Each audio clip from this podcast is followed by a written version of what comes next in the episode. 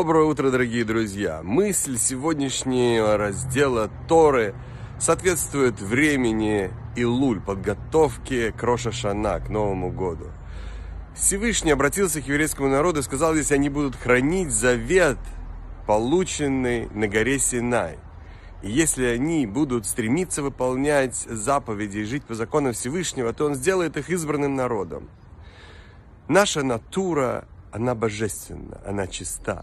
И когда мы живем по законам Всевышнего, то мы исполняем Его волю и исполняем свою миссию. Если же вдруг мы оступились и сделали ошибку, то у нас всегда есть возможность вернуться к своему истинному «я», к своей божественной природе. А то, что было нашей ошибкой, дает нам только стимул сделать это еще лучше и успешнее. Прекрасного, замечательного дня, отличного настроения.